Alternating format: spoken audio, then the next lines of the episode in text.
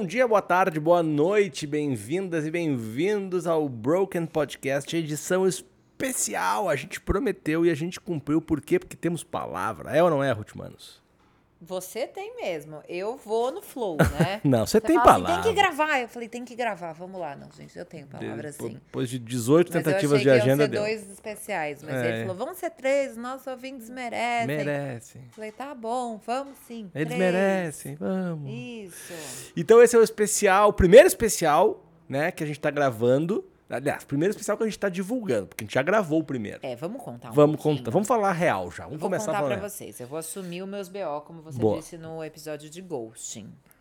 O que aconteceu foi o seguinte, a gente, eu cheguei aqui meio cansada aqui, né, na qualidade de, de gestante, e aqui tem muita escada aqui no estúdio. E aí eu já tava com a roupa que eu queria usar pro episódio do Natal, que era uma camisa do meu pai. Ou seja, a gente já tá contando para você que tem um segundo episódio especial que é o de Natal. Ah, é. Achei que é verdade. Como eu achei que a gente sabia, achei que todo mundo sabia. É. Mas foi um spoiler que eu dei assim Boa, de forma classuda, né? E aí, eu falei, vamos gravar o Natal primeiro. E aí eu já vou avisando pra vocês, o Natal tá uma várzea. Eu tirei o sapato. Não, tá bom demais. É isso, mas a várzea é boa, É. assim. A gente... Eu falei mal, a gente falou... Teve um momento do episódio que a gente gravou que eu falei assim, ó, eu tô com medo de, de onde é que isso aqui vai parar. É. É nesse nível. Mas eu achei legal, porque acho que o pessoal pode ficar com medo, assim, do episódio de Natal, do tipo, meu Deus, né? Falar de assunto muito. E realmente, né? Na minha condição de, de quem perdeu o pai no Natal, primeiro É. Natal, você, né, né? Mas, gente, a gente acabou falando sobre a Tava lagosta ótimo. Vânia, canguru, loucura, dragões. Tá bem legal.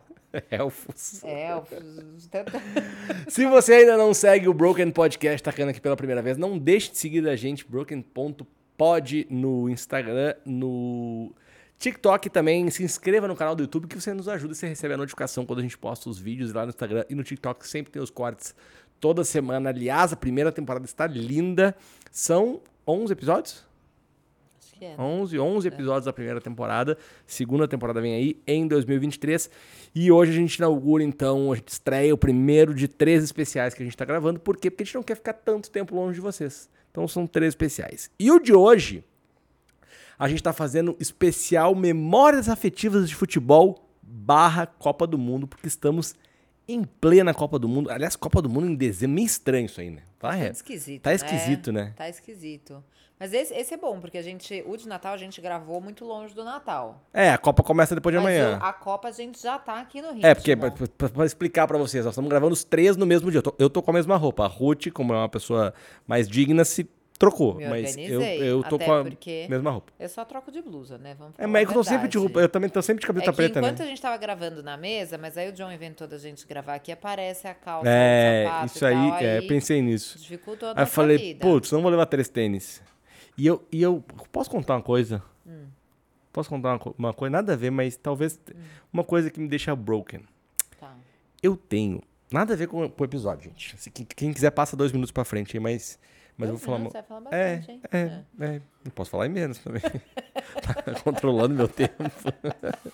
Conta aí. Eu tenho um problema com meu pé.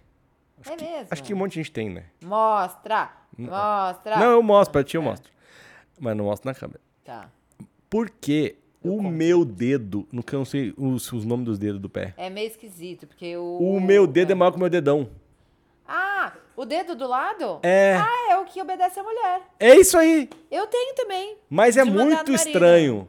É. É muito estranho. Mas o meu é só um pouquinho. E aí, tipo, fica assim, ó. Não, eu acho Aí é feio, eu queria bonito. tanto ter um dedão. Eu acho meu pé bonito. Aí, tipo, eu Mas que pensei em tirar é o mulher, tênis, A gente mas. não tem um minuto de paz, né? Que se você É. postar e aparecer um pé bonito em rede social, os birutas aparecem. Sim, Eu tinha o biruta da- que falava da minha mão e tinha o biruta que falava do meu pé. Tem- e e são bem biruta, né? Bem birutas. Eu adoro a palavra biruta, por sinal. É. Mas aí, enfim, por isso que eu não. Por isso que eu tô com o mesmo tênis. Daí eu podia tirar o tênis e fazer que Mas tá vamos, diferente. vamos mas desafiar. No próximo você Será? faz uns de chinelo, na próxima não sei. temporada. Porque uma vez eu postei uma foto com o pé descalço, que eu acho que eu fiz até com o John aqui. E aí os caras falaram que eu tinha o pé de pato. Aí doeu.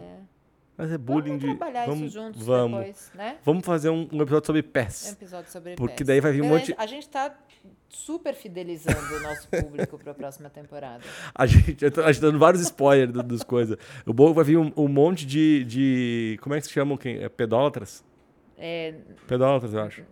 Acho que é pedola- pedólatras. eu não vou arriscar, porque eu acho que eu vou falar besteira. É. Alguém da produção confere aí como é, É. que chama a pessoa que tem Que- fixação em pé. Bom, mas a gente vai falar sobre futebol é, e é um tema que tanto eu quanto a Ruth a gente gosta muito e que eu acho que mesmo quem não gosta nesta época do ano, né, não temporal, mas época de Copa do Mundo, vem muito aflorada, assim. Ah, qual que é a tua primeira memória de futebol com a seleção? Vamos começar falando da seleção, até porque tem assuntos interessantes. Sabe qual é a minha, a minha primeira memória de seleção? Eu lembro, eu sou de 81, tá? É isso que eu ia falar, que ano você nasceu? É, 81. Tá, E você? Sou de 88. Oito- Caralho. É, você vê? É, eu sou de 81. Então eu lembro, assim, vagamente da Copa de 90, eu tinha 9 anos. Eu lembro do gol do Canidia e tal, mas, não, mas eu não acompanhava, assim. Mas as eliminatórias de 93 para a Copa de 94, eu lembro muito, é a minha primeira memória da seleção, do gol que o Romário faz contra o Uruguai, aquele gol clássico que ele põe a bola para um lado, ele vai para o outro e tal, dribla o goleiro faz e o Brasil se classifica para a Copa e tal. E a Copa de 94 é a primeira, assim, que eu, que eu, que eu, lembro, que eu lembro de ver. Qual é a tua primeira memória de Copa? Então, aí acho que a gente tem que entrar no lance de que eu tenho uma memória muito louca, assim, né? Eu lembro muito de tudo, eu não, não esqueço coisas. Então eu tenho. eu Tu lembra de 88. 94? Não, eu, lembro muito bem de 94. Eu tenho flashes de 90, com dois Que anos. isso? Mas assim, não é que eu lembro dos jogos, Certo, mas eu lembro da, da minha casa, eu lembro da roupa do meu irmão, eu Sim. lembro de, que eu tinha um boné, eu lembro do salão de casa onde a gente assistia. Eu tenho flashes dessas memórias. Aí em 94 eu já lembro perfeitamente onde é que eu tava, com quem eu tava, com meus avós. Foi uma baita Copa, né? Estados Unidos.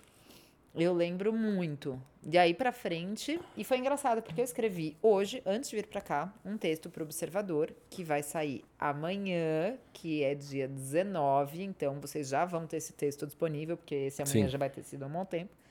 No qual eu falo isso, né? O texto chama Nunca Será Apenas Futebol. Sim. Porque eu acho que a gente pode ter toda a crítica de falar que a Copa é um evento político e de poder e de grana, e, é es- mesmo. E especialmente essa Copa tem muito motivo pra ser criticada, né? muitos Muito. problemas, não vamos entrar nisso, senão aqui a gente já, já desvia completamente o assunto. Mas, é, não estou falando para vocês, tô falando de mim, Sim, porque sim. se eu começar a falar de minha perspectiva do direito internacional, da relatividade das culturas, e, mas tudo Até porque eu sei que é o menor dos problemas, mas hoje cancelaram a cerveja na Copa e os caras estão brincando também. É, e aqui a gente abriu exceção, É. né? Então, mas não vamos entrar nesse mérito, tá vendo? Porque a gente vai se perder.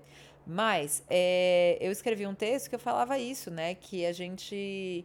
É, é aquela história, assim, né? Que é, é do tipo: se eu te perguntar onde você estava no seu aniversário de 17 anos, você dificilmente vai saber logo de cara onde você estava. Mas se eu te perguntar onde você estava no dia 11 de setembro de 2001, Sim. Todo mundo sabe, né? Porque você cria um marco, uma memória ali. E se eu te perguntar onde você estava na final da Copa de 98 ou na final da Copa de 2002, muita gente vai saber responder isso.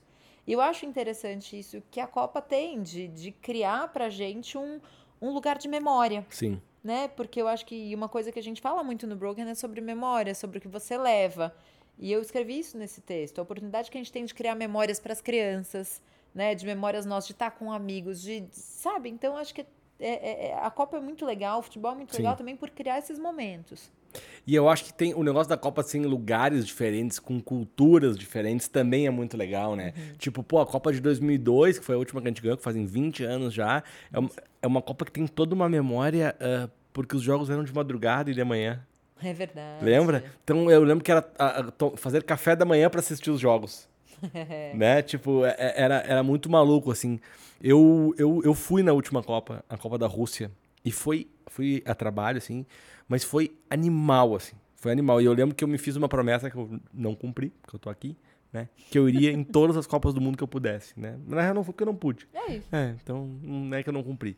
Mas porque é uma experiência muito legal, assim. Mas eu, mas eu também acho que. Queria dizer, ele não pôde porque ele tinha que gravar os especiais do É, Broken. Ele tava com a passagem emitida pro Catar, hotel Tava- pago, mas ele falou: não vou Tava- tava deixar tudo os certo. ouvintes sem o especial. Cara, é engraçado porque o futebol, é, para mim, vem antes da Copa. Assim, eu sou do Rio Grande do Sul, né? Acho que. Ah, vá. Hum, né? Ninguém nunca percebeu. Bah, mas vocês sotaque. notaram ou não? Aham. É. Ahn, e lá no Sul tem um negócio muito engraçado que é a rivalidade. que ela, né? Gaúcho sempre acha que o seu é mais que tudo. Neste caso específico é. Tá? E em quase todos. Mas. É, porque só são dois. Eu sempre penso nisso, né? Eu, eu sou São Paulina. E, e, eu lembro, assim, da, especialmente época de faculdade, não sei o quê, que tem uma fase que seu time tá meio mal que em São Paulo é bom porque desvia um pouco. Sim. Né? O palmeirense vai falar corintiano, o corintiano vai falar de São Paulino, de vez em quando alguém lembra do Santista, coitado. Né? De vez em quando tem isso, mas desvia. Mas eu fico pensando é. em várias. Mas, por exemplo, né? Você pega Galo e Cruzeiro. Você pega. Tem vários mas, lugares quando é dois é. Mas, e, e, mas me falam, né? Claro que Galo e Cruzeiro também tem rivalidade, não sei, mas não sei porque é tão acentuado lá no sul é muito acentuado. Assim, é, é, um nível meio bizarro. Eu não sou desse nível. Mas é um nível assim, tipo, pessoas que torcem pro Grêmio, como é o meu caso, nunca comprariam um carro vermelho. É. Não, não, compra. Não veste azul. Tipo assim, sabe? É, é desse nível. O... Já falando de memórias afetivas, eu não sei se já contei isso aqui, mas o meu pai, é, ele, a minha irmã é casada com português, né? E eu fui casada com português. E os dois eram benfiquistas, né? Vermelho e tal e, ou encarnado, como eles dizem em Portugal. Então, meu pai resolveu apenas para implicar com os dois genros que ele torceria para o Sporting em Portugal. E aí ele resolveu que torcia para o Sporting, e aí eu lembro dele chegar para mim um dia e falar assim: Ô, oh, não vai dar não. É muito verde e branco, cara. Muito verde e branco. É muito Palmeiras. É muito Palmeiras. Não vai dar, não vai dar. E meu pai virou torcedor do Belenense. Para não, não do Porto. Ah, porque acho que ele quis achar ele achou o belenense assim, aquela coisa um pouquinho decadente, sim, sim. cool. Meio português, assim. Isso, mas assim, ele ia ao ponto de pegar, quando minha irmã ficou grávida da minha segunda sobrinha, ele pegou o ônibus em Portugal para ir até o estádio do Belenense comprar pra... babador só para provocar o genro. Olha que pentelho. Que pentelho. uh, e, a, e aí, uh, lá, então lá no Sul tem muita rivalidade. Meu pai gostava muito de futebol, minha mãe também, e os dois eram colorados, né? Torcendo pro Inter. E meu pai trabalhou um tempo no, com futebol e tal. Mas meu pai sempre foi colorado, minha mãe também. E eu, o meu irmão e a minha irmã somos gremistas. Ai, que pena que eu tenho torcemos, pais. Meu Deus, Torcemos pro Grêmio. E, e, mas aí tem, aí é difícil por um lado e eu queria muito por, meu Deus, agora meus amigos gremistas vão me matar. Esse, não pode cair na mão deles, mas eu toparia ser colorado porque eu queria ter tido o mesmo time que meu pai. É.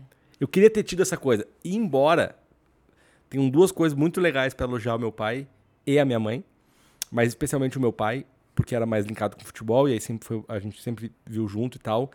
Ele me levava em todos os jogos do Grêmio. Ele ia comigo. E ele era Colorado. Ele era Inter. E ele me levava nos jogos, eu pequenininho, e ele me levava nos jogos. Eu nunca esqueço o final do Libertadores, Grêmio Nacional, 1995. Eu tinha 14 anos. Foi o último ano que eu não ia sozinho ainda. No, na final Grêmio Portuguesa de 96 eu já fui sozinho. 1995, Grêmio Nacional uh, da Colômbia. E Guita era o goleiro do, do, do Nacional, tradicional Guita. E, e, eu lembro que meu pai comprou os ingressos pra gente ir e tal. E meu pai não pôde ir no dia. E a minha mãe que me levou na final. Que legal. Então, assim, eles respeitaram muito, né? Uh, a, minha, a minha escolha e tal. Não só respeitaram, como uh, me ajudaram, assim. Acho muito bonito, mas se esse moleque resolver ser corintiano, vai assim, não é que eu não vou levar no Itaquerão. Não vai acontecer. Não vai acontecer. Não, não, não, não vou alimentar. E, e aí, eu, eu, eu sempre. Te, embora meu, né, tenho muita gratidão ao meu pai e minha mãe por terem sido legais, com, né, muito legais comigo, Uh, eu sempre tive essa coisa assim de não ter esta relação de futebol com meu pai. Eu tenho outras relações de futebol com ele, muito fortes tal. Bom, corta. Recém, agora vem pra vida adulta e tal. Acho que eu já devo ter comentado aqui. O meu cunhado é jogador profissional, uhum. né? Uh, e aí o meu pai assiste todos os jogos. Então eu vejo, e eu disse isso esses dias pro meu pai numa conversa meio difícil que a gente estava tendo. Uh, difícil não de briga, mas uma conversa, uh, enfim, num determinado momento da, do ano passado e tal, que uma das coisas que eu mais gostava na vida hoje é porque ele assiste os jogos do Léo, do meu cunhado, e eu também, e a gente vê os jogos juntos. Isso é muito gostoso. Então, essa memória, não é nenhuma memória, mas essa vivência que o futebol te dá é muito do caralho, né? É muito, é muito massa, porque, pô, ele tá lá em Porto Alegre, hoje meu, meu cunhado joga no Red Bull Bragantino, e ele vê todos os jogos. Todos os jogos. E a gente vê todos os jogos comentando, seja ou eu tô no estádio, né, porque eu moro aqui em São Paulo, ou eu tô vendo na TV, mas a gente vê comentando. Então aquilo que eu não tive com ele pelo nosso time do torcer coração, juntos, torcer juntos, agora a gente, a gente torce pelo Léo. Que legal. E é Isso muito é super massa. bonito, né? É. Super bonito. Você sabe que eu fui recentemente fazer uma palestra na Semana de Compliance do São Paulo, né? Enfim, tenho muita relação com São Paulo e, e, acho que faz parte da minha história por muitos ângulos também. Trabalhei um pouco com futebol, como advogada, e meu pai foi conselheiro, né? Então eu tive muito essa vivência do futebol com meu pai, do São Paulo com meu pai. Meu pai nem era uma pessoa que adorava ir no estádio.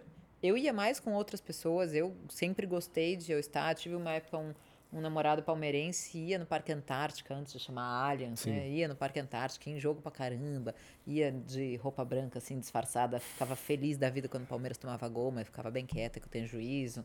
Enfim, é, mas quando eu cheguei para fazer a palestra, é, teve uma coisa que, que foi curiosa, né? Eu tava com muito medo de dar uma desestruturada total ali. E eu contei uma história que eu acho que é muito legal da gente trabalhar nesse episódio por vários ângulos, que foi quando eu descobri que essa criança aqui era um menino, né? Além de eu ficar muito desnorteada, porque só tem mulher na minha família, só tem menina, né? A relação é sempre com meninas. Eu pensei logo no começo, eu falei, mano, ele não vai estar tá aqui, meu pai não tá aqui quando ele tem a chance de ter um neto São Paulino. Sim. Né? Porque a minha sobrinha mais velha é flamenguista, graças a Deus, porque foi a briga do meu irmão da minha cunhada, minha cunhada corintiana, meu irmão flamenguista, dos males o menor, né? e as, as da minha irmã, a, a, a princípio, se dizem benfiquistas. É, o time do pai, né? Nos dois casos. E, e aí eu lembro de, disso dar um, né? Disso ser dolorido para mim. É, e, né, cadê meu pai para fazer dele um São Paulino? E aí foi o momento em que eu percebi que quem vai fazer dele São Paulino sou eu. E eu acho que aí vem também as nossas doses Sim. de machismo, né? De, de, pensar nisso, que tinha que ser o meu pai para fazer isso. E não, sou eu. Né? Sou eu que cresci no Morumbi, sou eu que tenho essa relação com o clube até hoje, sou eu que, né, até como advogada, tenho esse vínculo. Tanta coisa na minha história para isso que eu falei, não, né? Eu é, posso fazer, eu posso e devo fazer. Eu gosto de futebol mais do que meu marido. Meu marido torce pro, pro Boca Juniors, né? Ele é, é argentino, tá, gente? É. Só explicando, né? Mas. E, e Boca Juniors, eu vou dizer que pra mim é um pouquinho difícil, porque, sei lá, né? Teves, entendeu? A gente Sim. associa muito com umas coisas do Corinthians também. Mas tudo bem, lá na Argentina não tem nada a ver com isso. No que for matéria de de Alfajor e Boca Juniors, eu não interfiro. Eu fico aqui com o, o Pão de Mel e São Paulo. É, mas eu passei a ficar muito animada com essa ideia.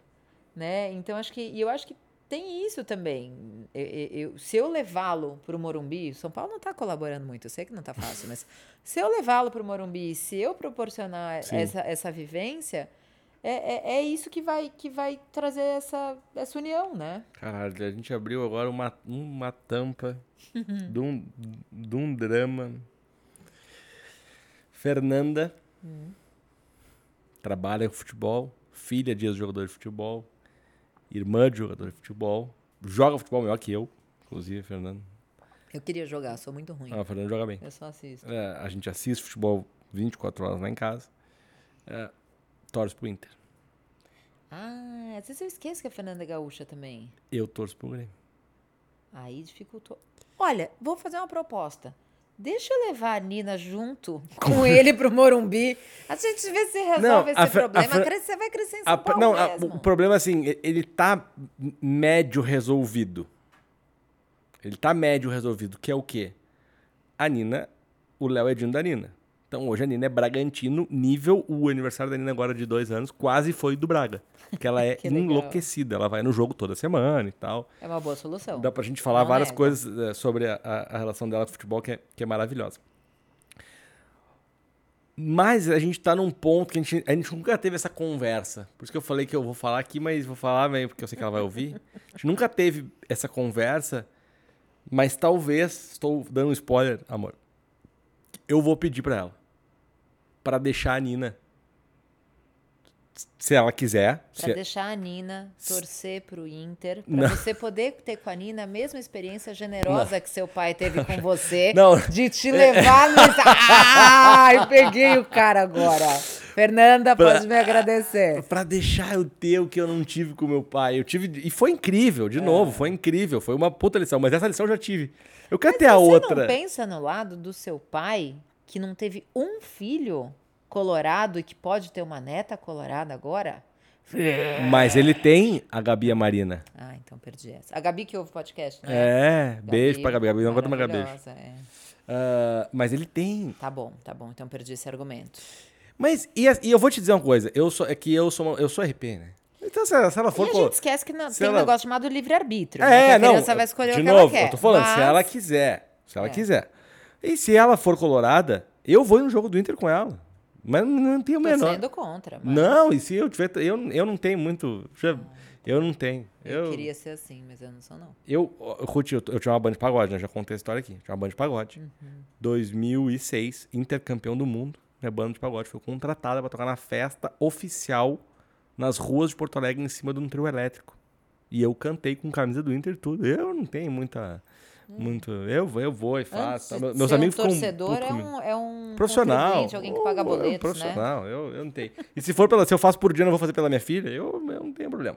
Mas eu queria muito ter a experiência legal de, sabe, de, de, de, de fazer isso. Então, mas é uma conversa um pouco mais pra frente ainda. Por enquanto, ela, é, ela é Léo Ortiz Futebol Clube. Tá ótimo, tá ótimo. Por hora, né? É, Antes de, sei lá, se a gente vai falar muito mais de memórias de Copa, eu acho que uma, uma boa que a gente tem que. A gente nem pensou no game, né? Mas o game era. A gente pode narrar situações desagradáveis de Copa, que eu acho que é difícil ganhar de mim. Com situações de estar no lugar errado na Copa do Mundo. Mas é, eu tenho uma história engraçada de estádio, né? E que a eu acho que sempre que eu falo de estádio de futebol é, é muito indissociável da condição de mulher, né? Sim. De, de como essa vivência é condicionada quando você é mulher. E aí eu lembro uma vez, eu já morava em Portugal, ou seja, eu tinha mais de 25 anos. É, e eu vim para São Paulo e tinha um jogo qualquer do São Paulo na Libertadores que eu queria muito ir. E não sei por que cargas d'água que São Paulo ia jogar no Pacaembu. Porque, sei lá, se tinha shows, tinha obra no Morumbi e tal. E aí eu virei pro, pro meu pai e falei, eu vou no jogo hoje. Meu pai falou aquela pergunta que o pai muitas vezes faz, que é, com quem? E eu falei, com a Amanda. Né? Amanda, minha melhor amiga da vida inteira, São Paulina também, um metro e meio de pura segurança. Né? E aí meu pai falou, eu acho melhor não. Porque eu até ia no Morumbi com alguma frequência, só com uma amiga e tal, mas meu pai falou: é no Pacaembu, sabe? Você não tem bilhete ainda, você não tem ingresso. Nananã, vai, vai, vai projetando já Sim. no seu futuro. E aí eu fiquei tipo, ah, tá. E aí, eu que sou sempre uma filha muito obediente, eu tenho, tipo, sei lá, quatro episódios na minha vida que eu, tipo, não liguei pros meus pais. E esse foi um desses. E eu virei pro meu pai e falei, não, então tá bom, então eu pegar a Amanda, a gente vai no cinema. E aí peguei a Amanda no Metroclínicas, lembro muito bem disso, de carro. Estacionamos lá e descemos a pé para comprar ingresso de cambista. Só tinha no tobogã. Ah, tu deu um migué aqui no, no Eu cinema. Não ia no cinema nada, ia no jogo. Aí só tinha ingresso no tobogã. Aí fomos eu e Amanda e era a melhor cena. Porque a cada vez que a gente via uma câmera passando, a gente Abaixava. abaixava. Assim, se meu pai, se meu pai me visse, eu tava morrendo de medo de voltar para casa depois. Mas ele não me viu. Aí demorou, sei lá, uns dois anos para eu contar que eu tinha ido. Eu, eu- cara, eu tenho uma. é, eu acho que eu não contei da Copa América, né? Puta, essa história mistura Broken com exposição em redes sociais, com, com, com tudo. Ano passado, março, minha mãe faleceu em março. Copa América não ia ser no Brasil. Ia ser no Peru, no Chile. Não lembro. Quando dá ali abril, mais ou menos, maio, o Brasil levanta a mão, no auge da pandemia, na pior, que foi segunda curva, mas que foi maior que a primeira, que foi quando a minha mãe faleceu. Segunda curva, o Brasil levanta a mão e fala: vem fazer a Copa América aqui. Tipo assim, Não tá acontecendo nada mesmo, não temos problemas. É, era. é, é, ia se contaminar mais gente por ter a Copa América? Não, não ia. Mas não era a porra da prioridade naquele momento. E aí eu lembro que quando anunciaram. Era uma jogada política, assim, claramente. Né? É, quando anunciaram a Copa América, eu fiquei muito mal. Eu fiquei muito revoltado. Eu ainda tava, eu ainda tava naquela fase da, da não aceitação do luto e da revolta e da raiva, sabe? E tipo, da- daquela coisa ruim que depois eu consegui superar. E quando a minha mãe ficou doente, antes dela ir pro hospital, quando ela positivou, a gente ficou na casa da minha sogra, já, acho que isso eu já contei. E eu ficava sentado numa escada, tipo essa escada aqui, que ela tava no quarto que dava de frente pra essa escada, ela ficava com a porta aberta, ela de máscara na cama lá no, mais pra lá, eu na escada e a gente ficava conversando.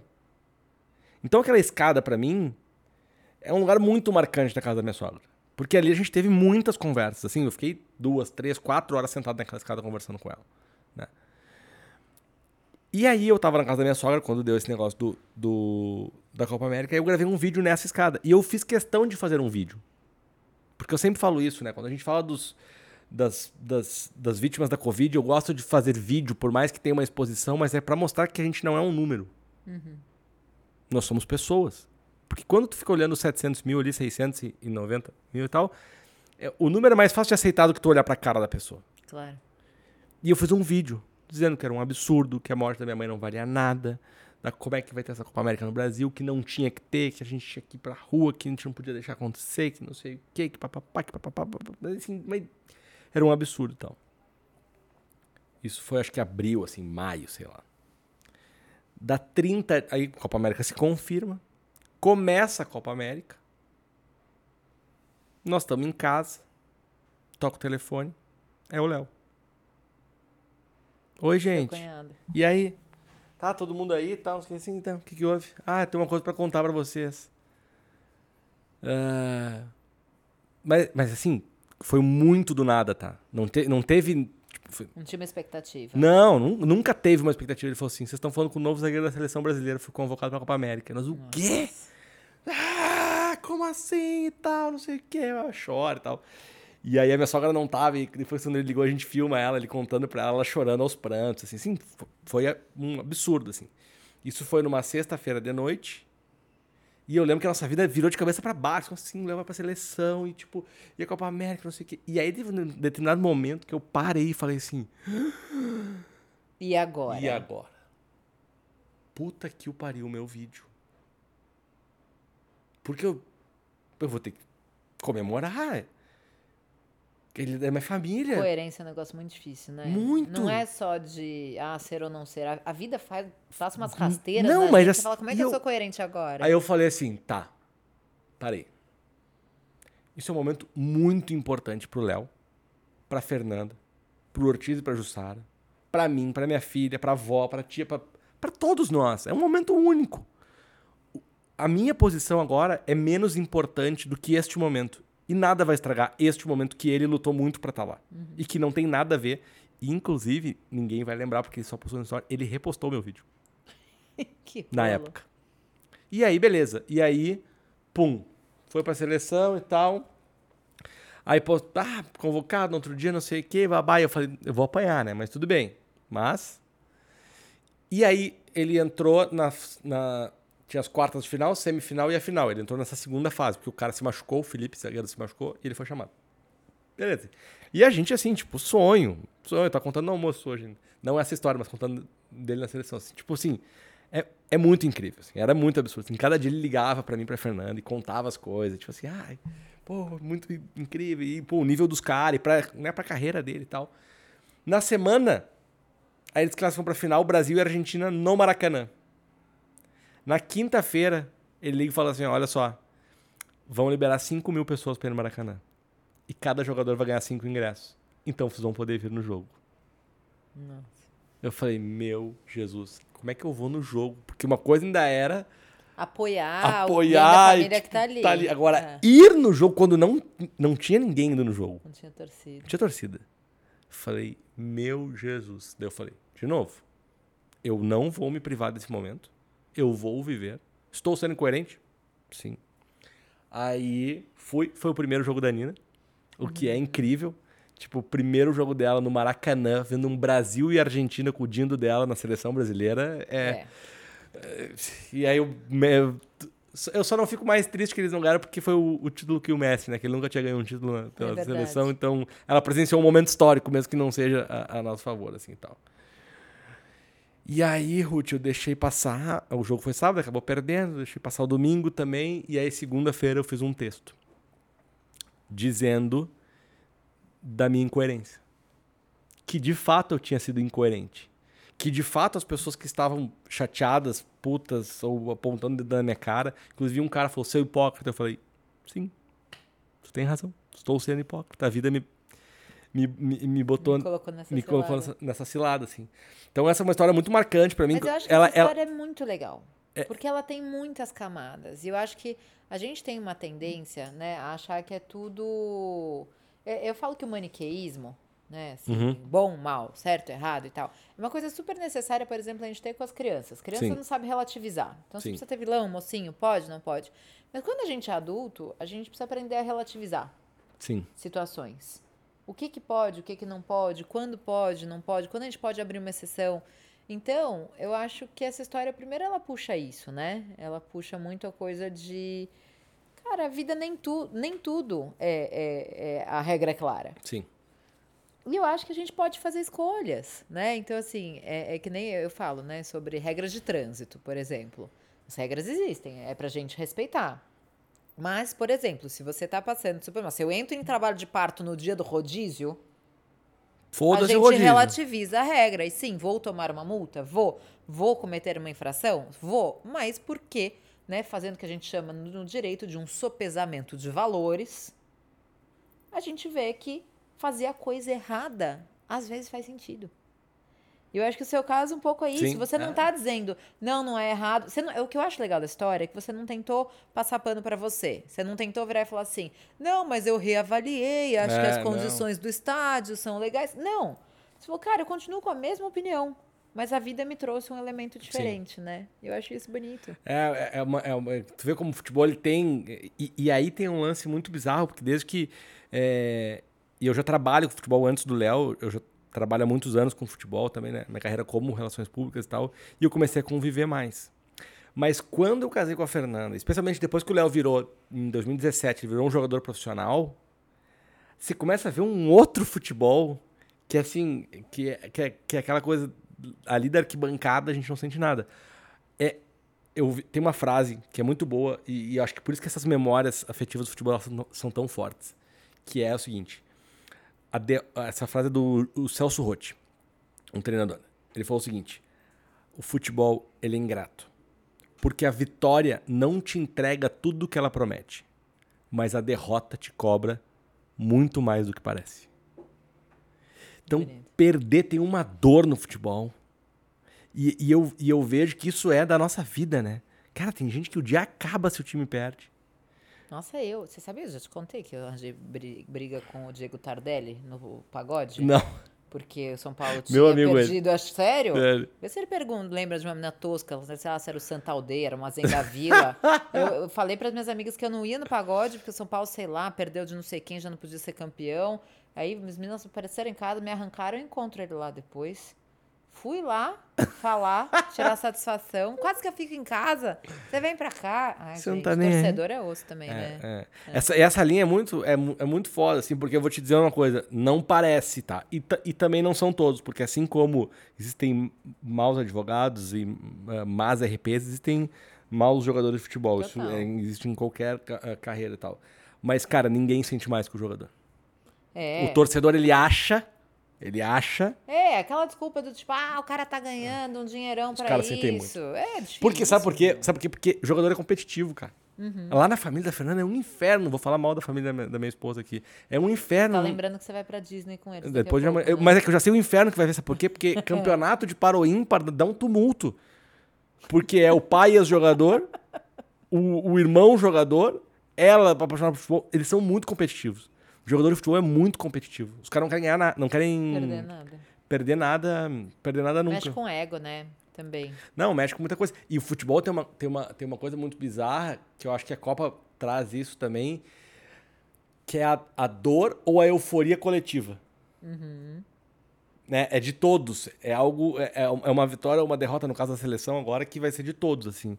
E, e eu, eu tô, tô achando, assim, para não ficar em cima do muro, né? Isso aqui vai ser no meio da Copa, talvez já seja nunca ligou nos dentes.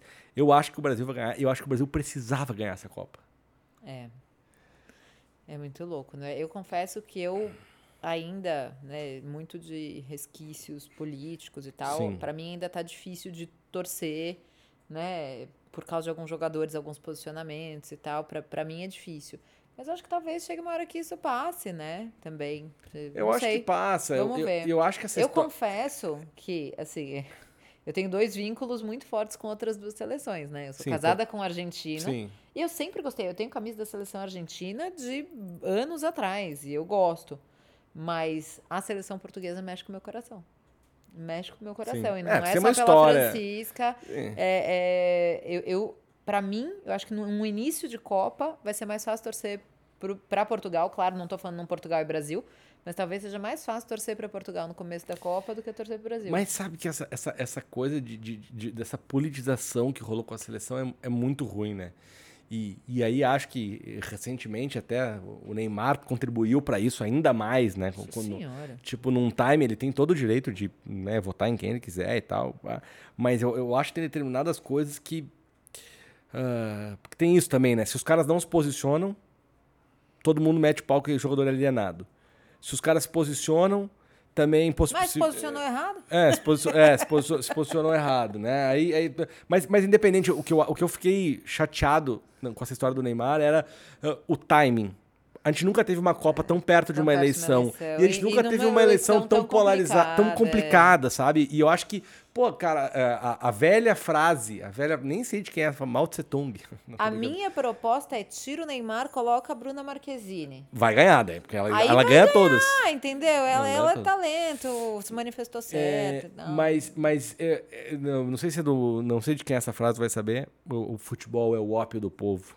Olha, não sei É. de quem é, não. Puta, essa é uma, uma frase, sei lá, Mao Tse Tung. Alguém Não, não pesquisa sei. aí pra É, gente. é, é, cara, essa, essa frase era muito clássica. E eu acho que o futebol, ele, ele tem isso na nossa vida. E eu acho que quando a gente descamba, leva ele pra política, como levaram. Ou leva pra violência. Ou leva pra outros lados. Eu acho tão injusto com o jogo em si. Porque é, tão legal a coisa de torcer. É. Esses dias eu vi uma frase muito boa de uma que falou assim, ó. Eu adoro ser torcedora modinha. Porque quando perde eu não sofro, quando ganho eu me divirto igual. Maravilhoso. Mas é isso, é difícil, né, dissociar, porque o futebol é política, assim como a literatura é política, a música é política e tal. Mas é isso, assim, eu preferia, é o famoso, eu preferia a ignorância, eu preferia não saber as histórias de diversos jogadores, sabe? Aí a história também do jogador que, que querendo pagar pensão baixa pra ex-mulher, pra Sim. filha. Vocês falam, ai, mano, me ajuda, Sim, caramba. A sim. seleção tá difícil de, de... Famoso, me ajuda a te ajudar, me ajuda a torcer pra você. Temos o Pombo lá, o Richardson, maravilhoso. Que defende o SUS. Incrível. É. Não sabe quem é esse? Não, eu sei Pô, quem é que Charles, ser eu não sabia. Maravilhoso. o que? Defende o SUS. É. Não, super, super legal. O Pombo é demais. Boa, É um dos então caras vamos, mais, então vamos, vamos, mais é legais. Mas, eu, umas referências mas, boas. é, é, é, é, mas voltando para as memórias, assim, eu acho que tem determinadas coisas que, eu, que, que parece que a gente tá matando, sabe? E eu, eu fico frustrado, porque eu sempre gostei de torcer pra seleção. Sempre gostei. Uhum. A Fernanda brinca, eh, ri de mim desde que a gente começou a namorar. Que eu vejo amistoso. Eu, eu gosto, sei lá, eu. eu- é, Zoar que alguém de ver, ver amistoso, eu acho legal, sabe? é, mas é legal, Mano, você cara. vê amistoso, é, cala a tipo, boca. cala a boca. tá, tá vendo Bra- Bra- Brasil e Gana. Quem você quer? Parece uma amiga minha que eu te falou assim. Ela falou: Ah, sabe aqueles caras, né? Cara que paga de esquerda, mas joga. Paga de ser de esquerda, mas joga beat tênis. Falei, gente, isso é uma grande expressão também. Mas enfim.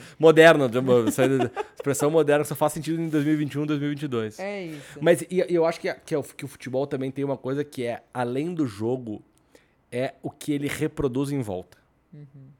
O antes do jogo. As conversas agora no- nos grupos de Instagram, né? Mas que antes eram nos churrascos. Pô, lá no, lá no, lá no sul a gente. O álbum, O álbum, putz. né? é uma- As uma- apostas, o tu- bolão. Tudo. É, é, é, é um todo- é muito, muito mais que futebol.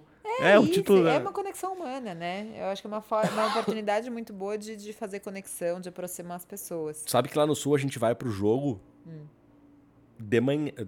Meio. Jogo 10. Não todos, óbvio. Final da Libertadores, semifinal e tal.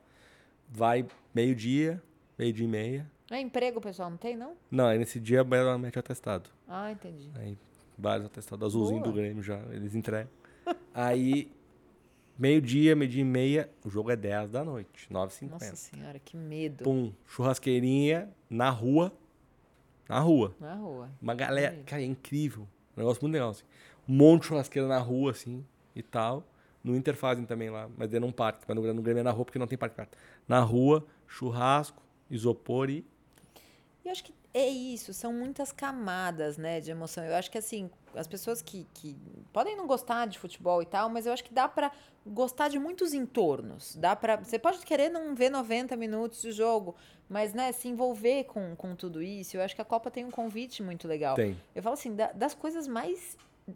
Não sei se você já viveu isso, mas assim, pra mim, das coisas que mais arrepia é ver um jogo no Estádio da Luz, um jogo do Benfica, o voo da águia. Putz, eu só vim. Antes- putz. Que o- a águia sobrevoando a torcida, assim, né? E o pessoal aposta quanto tempo que ela vai voar, porque ela voa quanto ela quer até voltar pro braço do treinador. É, é, é uma coisa, né? Então, assim, quantas coisas derivam do, do futebol? Você tá olhando o tempo pra gente fazer o Broken Tô. Game? Não, tá. Tô, tô, tô, mas tem mais uns minutinhos. Sabe que, pra, pra fechar, eu, eu tava no, no- Eu achei que você ia falar uma outra coisa.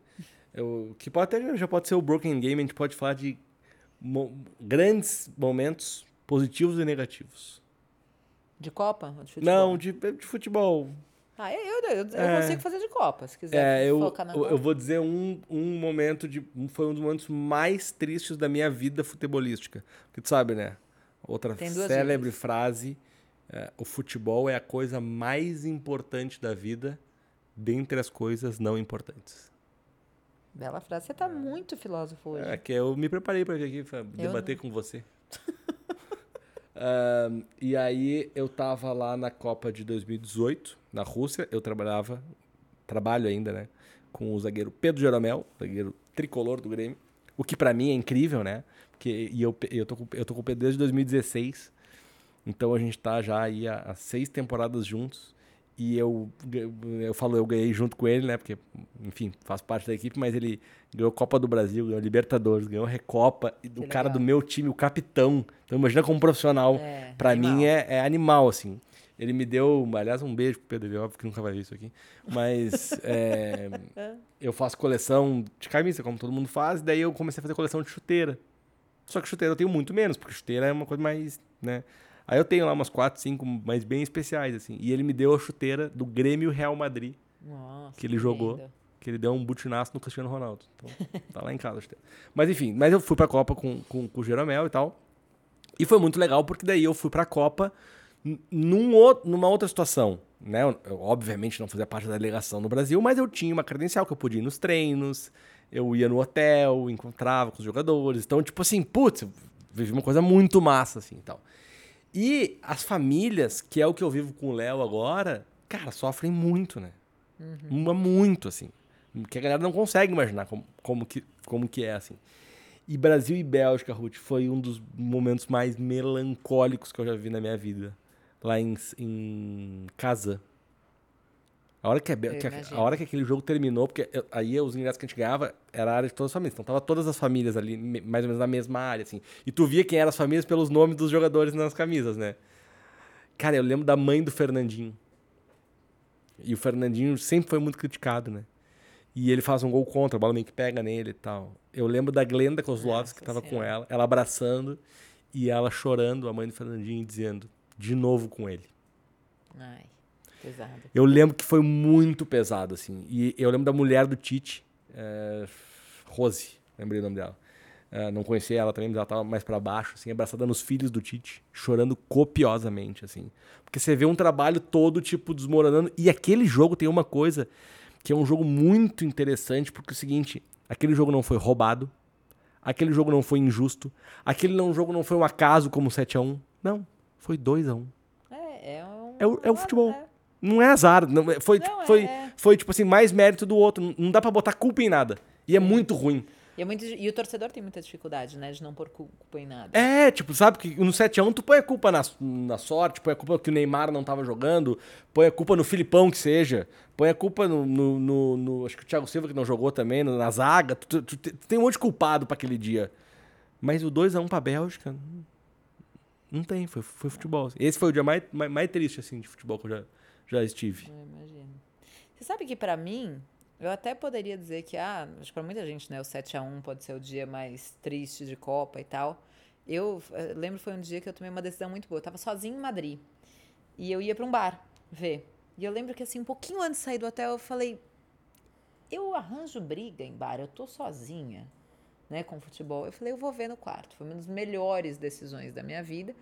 E logo depois do jogo, eu escrevi um jogo, um, um, escrevi um texto chamado Carta a uma Seleção Derrotada. Eu era blogueira do Estadão. E publiquei fora de data. E aquilo viralizou, foi, foi, foi super incrível a repercussão daquilo. Mas eu que acho que dizia o texto? era, era um texto de empatia, assim, com a situação, sabe? Do tipo um texto, sabe que eu precisava reler. Mas era um texto muito uma carta de acolhimento, assim. Acho Sim. que até para suas coisas É, de. legal, fiquei, fiquei curioso. É, pra- era isso. Vo- Voou, teve algum jogador que compartilhou, foi legal, assim. Mas é, eu acho que a minha lembrança de Copa assim, mais difícil foi 2006, Brasil e França. Brasil e França. Porque eu morava em Paris. Caralho, você tava lá. Eu tava lá. Eu tava lá com umas amigas. E a gente foi para um bar que tinha brasileiro e não sei o quê, mas obviamente tinha francês também. Eu, eu não esqueço de um cara, um francês, que estava muito bêbado, ele tinha língua presa. E eles, né, falam Zizu, né, pro Zidane. E o cara falava, Zizu!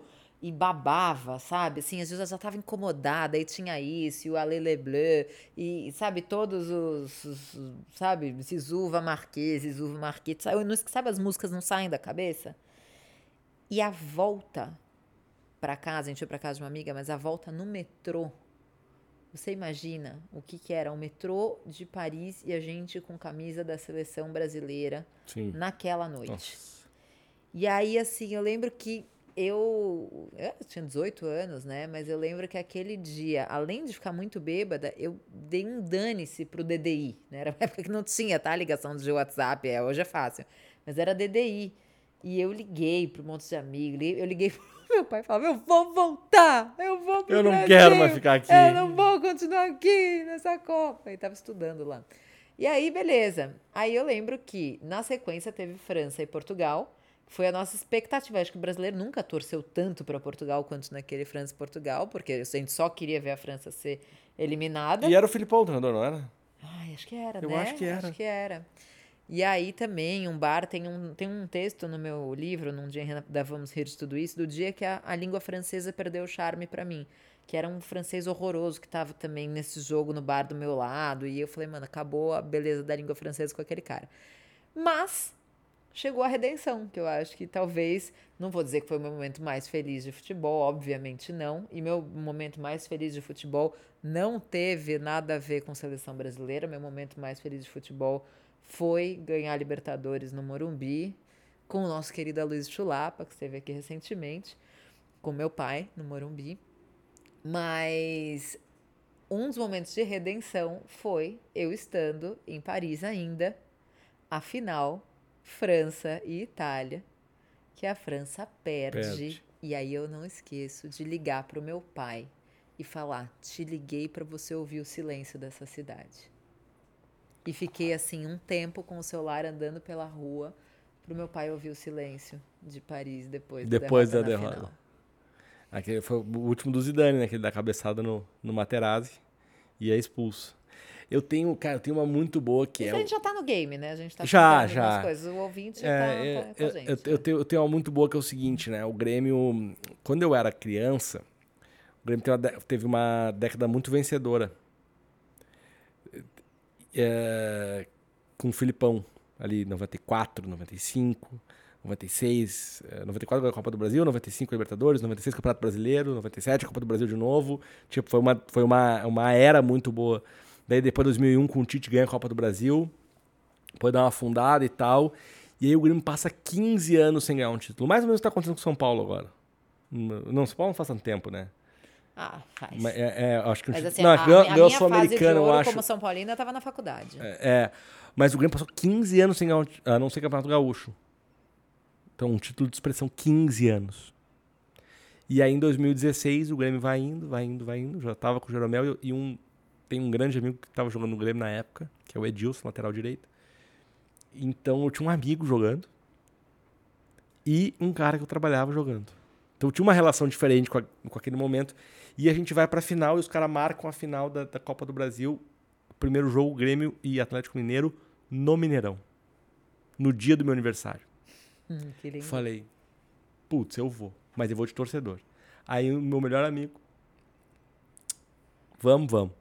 Foi eu, ele, ele tem uma filha que é super gremista, que ele teve na escola, quando a gente estava na escola, então ela já tem mais idade, a Rafa, e mais um amigo dele, nós somos em quatro. Ficamos no mesmo hotel que o Grêmio.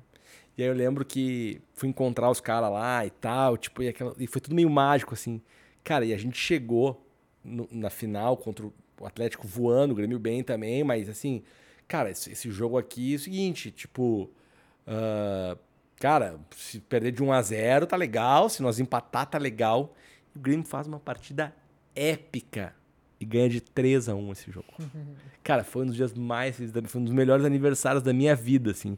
Eu lembro de eu e o Mauro chorando, assim, no terceiro gol, abraçado, chorando, tipo, meio bêbado, assim, e, e- e aquela atmosfera toda, assim, tipo assim, cara, o Grêmio voltou, sabe? Depois de 15 anos, e a gente tá aqui, a gente veio, é meu aniversário, sabe? Aquela vontade de abraçar todo É mundo, assim, incrível, ah, foi, foi né? muito bom. É muito Foi muito bom. incrível.